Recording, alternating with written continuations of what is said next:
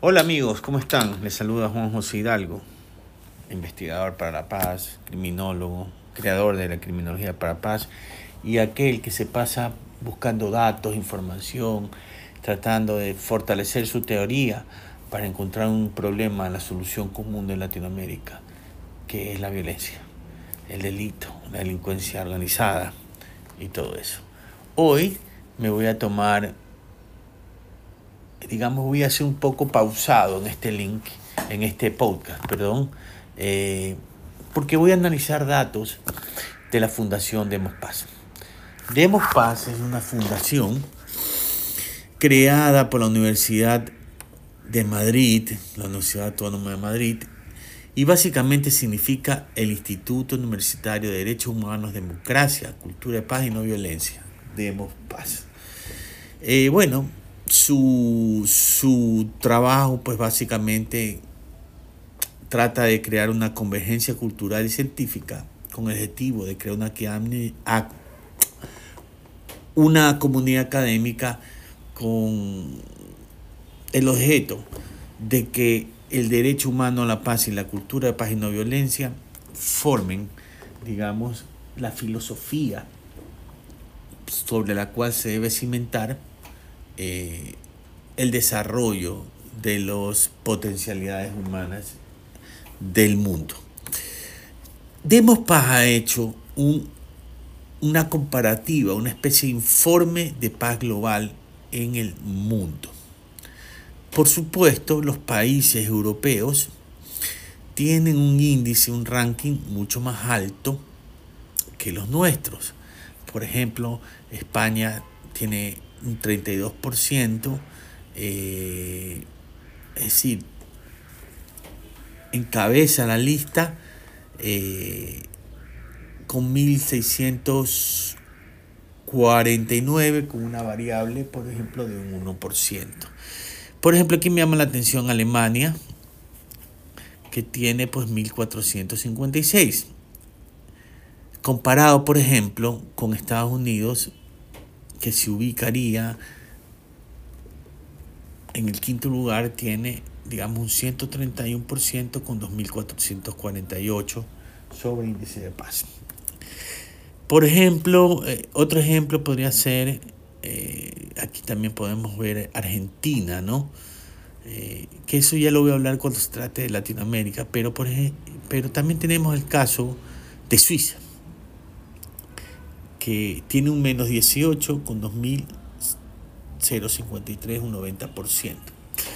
Pero bueno, hablemos de mm, Latinoamérica eh, en general, empezando por Norteamérica. Norteamérica tiene, por ejemplo, en Canadá un índice de paz global muy alto. Es decir, ahí eh, no hay, digamos, mayormente eh, actos delictivos, mayormente homicidios, o mayormente delincuencia organizada, no hay mm, eh, una gran tasa de asesinatos o sicariatos. Eso no existe en Canadá. Por eso Canadá es un país muy codiciado por los migrantes. Primero porque es un país desolado en comparación a su tamaño territorial, pero también porque hay una conciencia de las normas morales y éticas muy alta. Pese a ser un país donde se hablan dos idiomas y que fue colonizado por dos potencias, ¿no? la Inglaterra y la francesa. Han podido desarrollar una cultura de paz envidiable para el resto de América. Estados Unidos, por ejemplo, tiene un índice de paz bastante bajo y esto pues es lógico por la cantidad de narcotráfico que ingresa hacia Estados Unidos. Por ejemplo, en comparación con Canadá, el índice de narcotráfico es mucho menor. ¿no? Y esto pues por la cercanía a Latinoamérica. Eh, también tienen pues ellos sus propios problemas de violencia, ¿no? Hay mucha violencia a la mujer, mucho asesinato de pandillas, hay digamos este mucha discriminación Y por ejemplo, cosa importante, la esperanza de vida en Latinoamérica, en Estados Unidos, en América, por ejemplo, es mucho más alta en Canadá frente a Estados Unidos y obviamente la esperanza de vida en México es de apenas un 70.21%, ¿no? Riesgo de pobreza en América, eh, en Norteamérica, pues es mucho menor, un 11.5, incluyendo Canadá, aunque no se incluye Canadá aquí, ah, no se incluye, frente a México, por ejemplo, que tiene un 36.3%, que es mucho más alto. ¿no? Eh, eh, hablemos de país, Ecuador, tiene un 25.2%, y vemos, en cambio, en economías mucho mejores, eh, Uruguay y Chile con menor.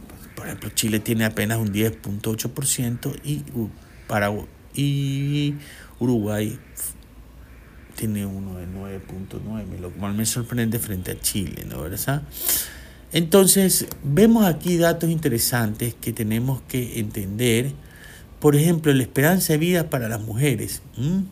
Simpático este, esta estadística en Chile es, es muy alto, en, esta, en, Canadá muy alto, en Estados Unidos pues un poco menor.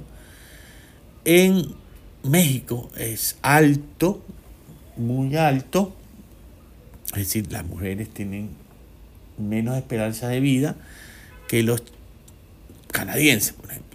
En Venezuela la esperanza de vida de mujeres es muy bajo, eh, en Guyana y Bolivia también es muy bajo la esperanza de vida de mujer, ¿no? ¿Verdad? Otro, otro índice, ¿no? Eh, interesante es, es eh, el índice de los, los, riesgos de pobreza, ¿no? Nuevamente, Chile tiene una, perdón, los riesgos de pobreza por tasa de alfabetización. Aquí sí vemos solamente eh, desde México hacia abajo, ¿no? México tiene una tasa de alfabetización de jóvenes en 99.8, no está mal, ¿no? Es muy alta. Eh, Ecuador mm, no tiene tan alta, Brasil y Argentina tiene muy alta. Sí, los estoy diciendo estas cosas, pero por ejemplo, en, si lo comparamos con países africanos como Níger, es de 46.46%, eh, Madagascar, Angola, 77.46%. Bueno, para no abrumarlos con detalles, eh, vámonos a Sudamérica. ¿no? Sudamérica pues tiene un,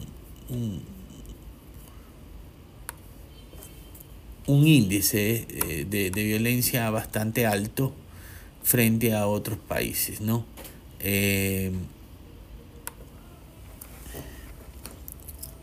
es decir, América Central, empecemos. México es muy alto el índice de paz, muy, muy, muy bajo, perdón, el índice de paz.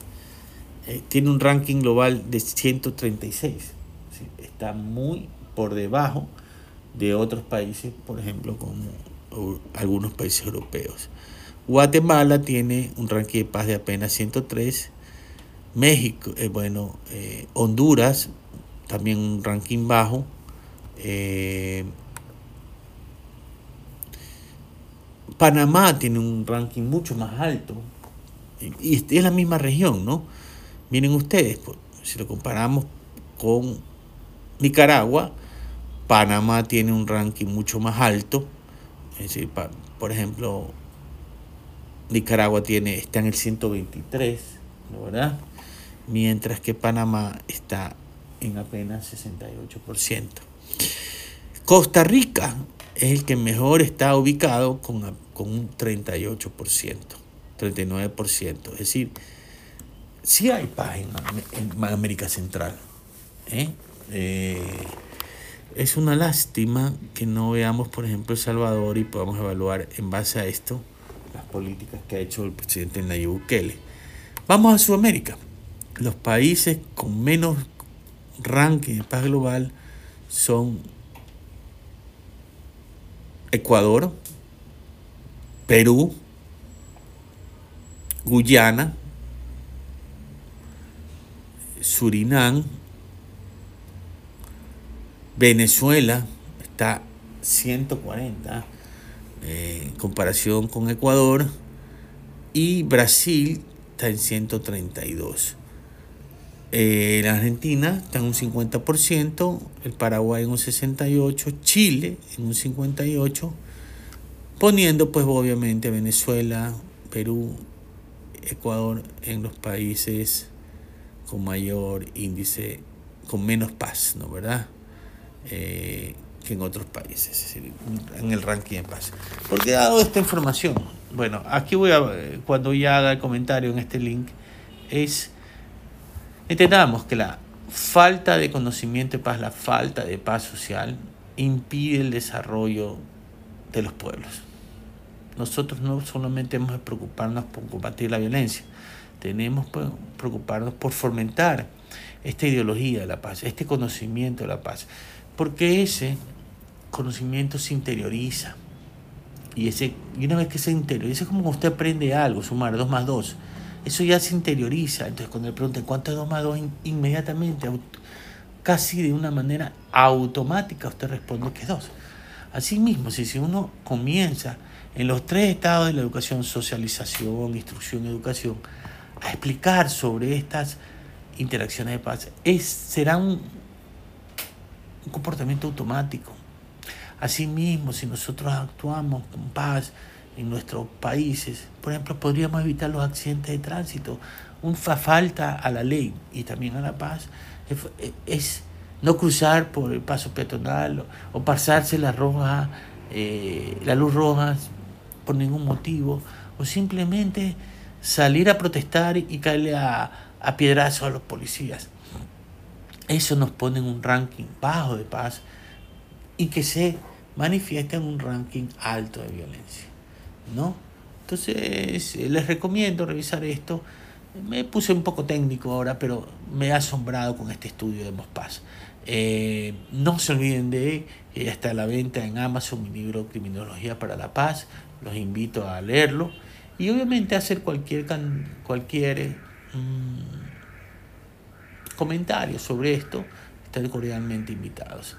Les deseo un próspero año 2024, pero sobre todo un pacífico 2024 lleno de felicidad, lleno de alegría, lleno de gratitud. A veces esos tres elementos nos faltan mucho para ir construyendo sociedades pacíficas. ¿Ok? Un abrazo a todos, saludos.